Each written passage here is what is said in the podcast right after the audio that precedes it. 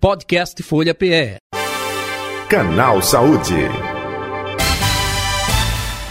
Canal Saúde, vamos falar sobre autismo na vida adulta. Sobre autismo na vida adulta, eh, tem recente lançamento de uma série né, sul-coreana, uma advogada extraordinária, que ficou em primeiro lugar como a série não inglesa mais assistida da Netflix. Tem levantado muitas polêmicas acerca do autismo na vida adulta até confundindo a mente de muita gente.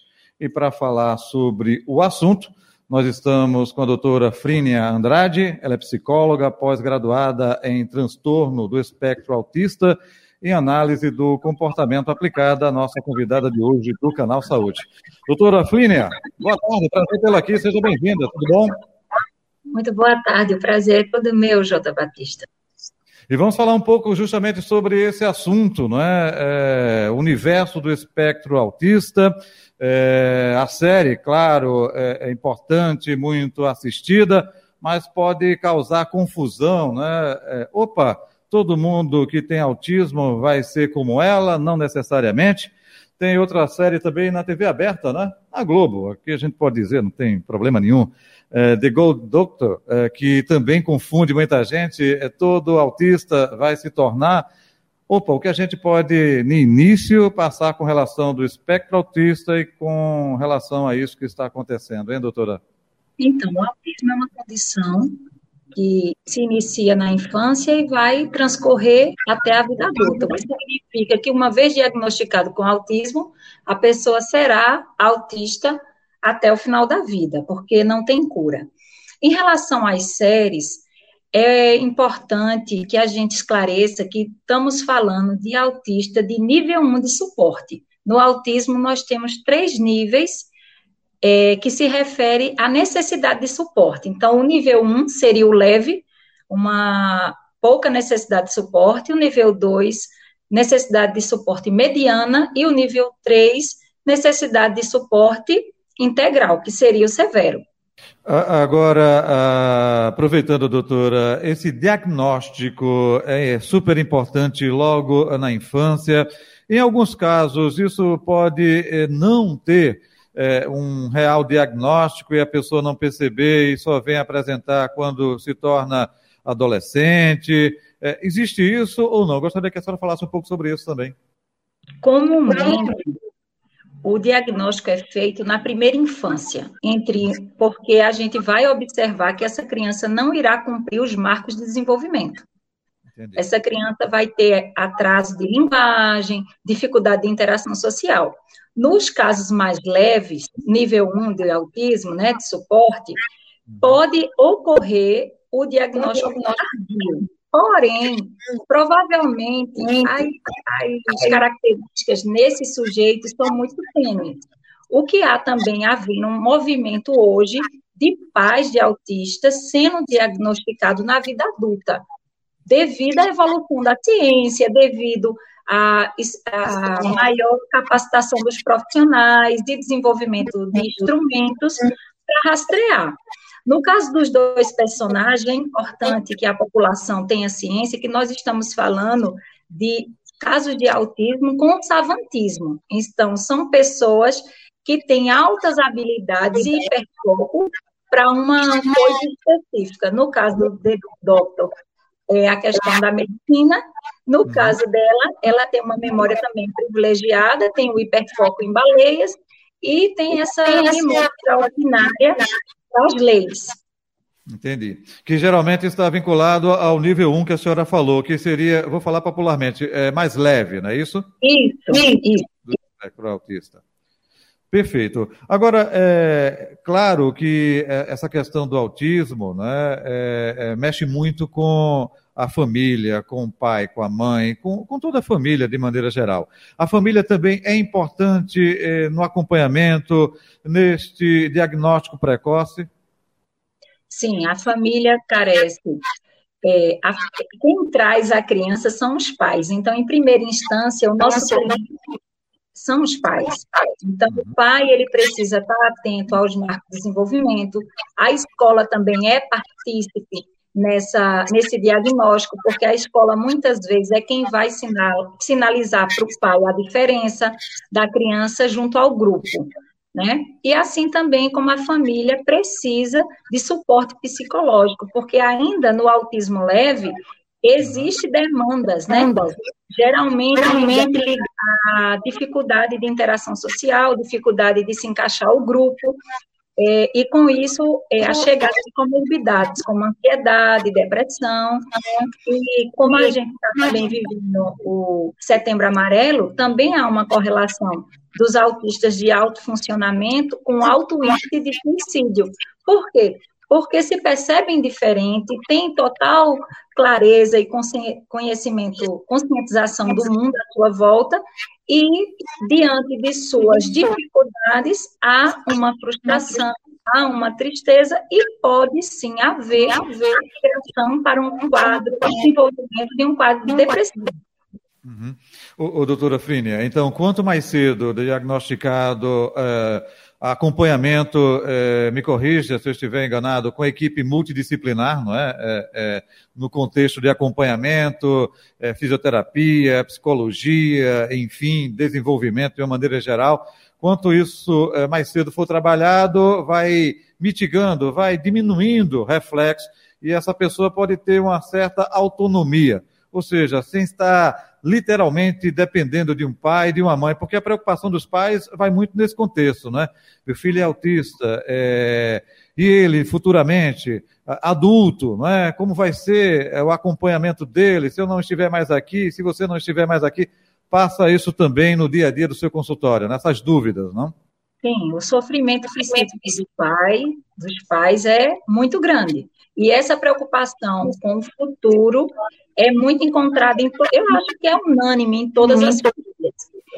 É importante a gente esclarecer que o nível 1 de suporte pode vir a ter uma vida dentro dos padrões de normalidade, ser, entrar no mercado de trabalho, ter um relacionamento amoroso, Porém, os níveis 3, né, que é o nível severo, são crianças que são, se tornarão adultos com necessidade de suporte ad infinito. Entendi. Mas o que é que a ciência advoga? Ela advoga a intervenção precoce, porque é possível, com a intervenção precoce, tirar um sujeito do autismo severo e migrar ele para um moderado, Entendo. É, é, nesse aspecto, é, além da família, é, escola também é importante, professores, a atenção com relação ao desempenho, né? o próprio dia a dia de cada aluno na escola é importante também? A comunidade, de uma forma geral, é importante. A equipe multidisciplinar, a escola onde a criança passa no Brasil, né? Quatro horas é, diárias. Então, são um total de 20 horas semanais é, direcionada à escola. Então, o, o, professor saber como lidar, se capacitar, receber orientação da equipe clínica, né, do fono, do psicólogo, do TO, é muito importante, porque a, na escola a criança tem a oportunidade de sociabilizar e de aprender no seu ambiente natural, que é junto aos seus pares. Entendi. Doutora Fline Andrade, outro detalhe também, não é? é, é o, espectro autista, é, ele pode ser revertido, não necessariamente, uma vez você tendo feita essa é, é, é, divisão né, dos níveis, ele, com o passar do tempo, se trabalhado, ele pode ser revertido ou não, trabalhar para que possa desenvolver habilidades, né? Comportamento, sociabilidade é, dessa pessoa, hein? Então, até a data de hoje, a hora que nós estamos a falar, não existe cura para o autismo, tá certo? É, nem todo autista será brilhante, conforme as séries estão mostrando. Eu deixo aqui também uma sugestão, né, para a gente mostrar o dia a dia, a realidade de um autista nível 3. Uhum. porque é, é muito bom, né? É importante essas séries, mas como você iniciou a matéria, Jota Batuta, falando, criou-se um misticismo, criou-se uma expectativa de que todo autista é brilhante, todo autista é gênio. Inclusive, no consultório, as mães relatam que, ah, seu filho é autista, qual é a outra, a outra habilidade que ele tem? No que é que ele é bom? Então, é, pode ocorrer de um autista não ter altas habilidades. Na verdade, a grande maioria não terá altas habilidades. Uhum. O percentual de altas habilidades corresponde ao quê? É, é 13%? 13%. É... 13%. Entendi. Então, é, é importante passar isso para quem... Porém, a gente consegue enquadrar o sujeito, desenvolver habilidades porque cada um de nós é diferente, cada um de nós tem sua alta habilidade, e não necessariamente terá um traço de gênio.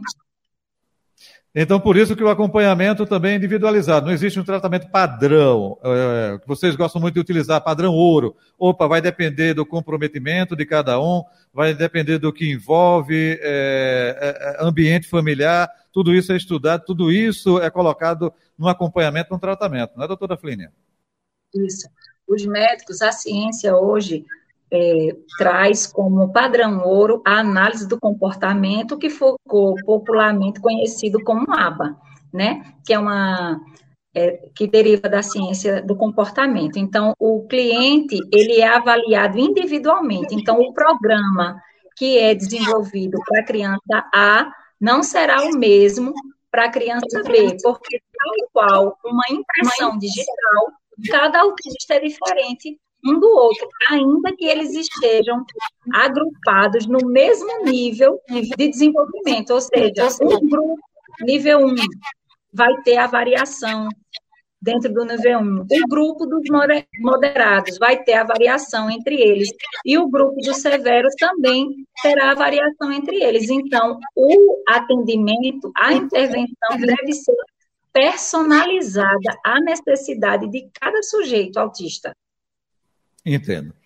Bem, o assunto hoje é autismo na vida adulta. Nossa convidada, Flínia Andrade, é psicóloga, pós-graduada em transtorno do espectro autista e em análise do comportamento aplicada. É, Para você que está acompanhando pelo youtube.com.br Folha de Pernambuco, seja bem-vinda, seja bem-vindo é? aqui uh, o nosso canal. Lembrando que você é, se, pode se inscrever, não é? Dá lá o seu like, né, o joinha, e, claro, é, também é, ative o sininho para receber notificações. Com relação a esse assunto, e não somente esse assunto, mas outros assuntos também que você possa sugerir, participar com a gente. Fique à vontade, viu? Doutora Flínia, até aproveitando, a gente pode sintetizar, eh, por exemplo, de mais importantes com relação a dicas para quem tem um filho autista e outro detalhe também, eh, o autismo na vida adulta, o que a gente pode passar com relação a isso? O autismo na vida adulta, a gente terá que adaptar a intervenção terapêutica à necessidade de desenvolvimento de cada indivíduo. Como eu falei anteriormente, no consultório vai nos chegar os casos de maior necessidade de suporte. É, e o pai precisa seguir as orientações médicas, precisa estabelecer um padrão de terapia para essa criança, para esse adolescente, para esse adulto, para que ele possa seguir se desenvolvendo. Uma vez diagnosticado o espectro autista, eh, não existe cura, existe? Não existe. Existe acompanhamento. De que forma esse acompanhamento? Individualizado, é isso, doutora? Individualizado com a equipe multidisciplinar. Então, alguns clientes vão ter maior necessidade de sessões de fono, outros terão maior necessidade de intervenção psicológica, outros terão maior necessidade de fisioterapia. Então, é importante é, seguir a necessidade, o médico quem vai dar essa orientação, o médico, que, o médico neurologista, psiquiatra, é quem vai dar as diretrizes da intervenção terapêutica de cada sujeito. Uhum. Embora não seja tão frequente, mas uh, o autismo, quando é, é, diagnosticado na vida adulta, é um grau de comprometimento mais difícil de ser acompanhado e ser tratado. É isso? Não. Quando ele é diagnosticado na vida adulta de maneira tardia, é porque ele passou despercebido. No autismo leve, existe o desenvolvimento da linguagem. Então, o que leva, o que as pesquisas mostram? O que é que leva o pai ao consultório? O atraso de linguagem.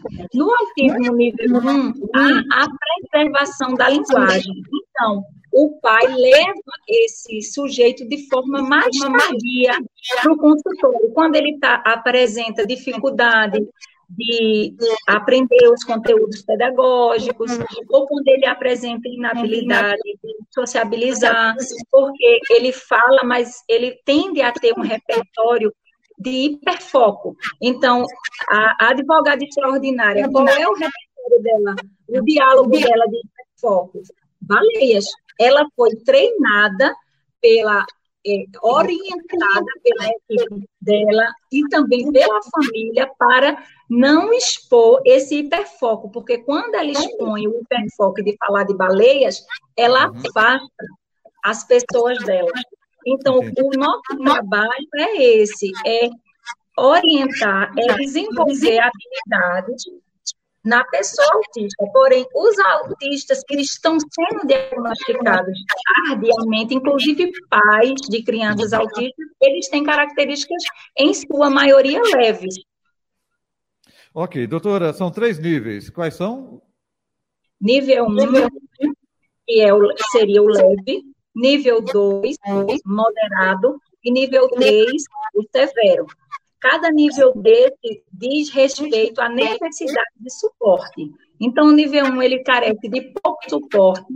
O nível 2, ele precisará de um suporte mediano. E o nível 3 necessitará de muito suporte, de muitas horas de terapia, de muito, é, os médicos chegam a dar 40 horas somente de aplicação ABA, fora fono, fora TO, fora os demais, a, a, os demais profissionais que compõem a equipe multidisciplinar. Ok, para finalizar, mais algum detalhe que a senhora gostaria de acrescentar, aproveitando, onde encontrar lá nas redes sociais? Vocês podem me encontrar arroba Andrade e também arroba Instituto Integrarte. Okay. É, o meu recado, minha finalização é sempre para os pais é, pensarem que o diagnóstico não é o fim, o diagnóstico é o norte para que seu filho possa receber a melhor intervenção e ter desenvolvimento. Então, no autismo, ainda a pessoa que recebe o diagnóstico de autismo severo, ela tem muita chance de se desenvolver e de migrar de, de, de, de patamar de comprometimento. Então, é possível alguém que foi diagnosticado com nível 3 de suporte severo migrar assim como um leve que não recebe a intervenção, ele pode se tornar grave. Entendi. Doutora Frine Andrade, muito obrigado, viu? Até um próximo encontro. Saúde e paz, tudo de bom. Eu que agradeço, muito obrigada. E você que nos assiste também pode fazer o seu comentário, o seu elogio, a sua crítica, enfim, sugestão de outros temas para ser abordado aqui em nosso canal Saúde. Um abraço, até o próximo encontro. Canal Saúde, um programa onde você fica sempre bem informado com as entrevistas de médicos trazendo muita informação para a sua saúde. Canal Saúde. Podcast Folha PE. Canal Saúde.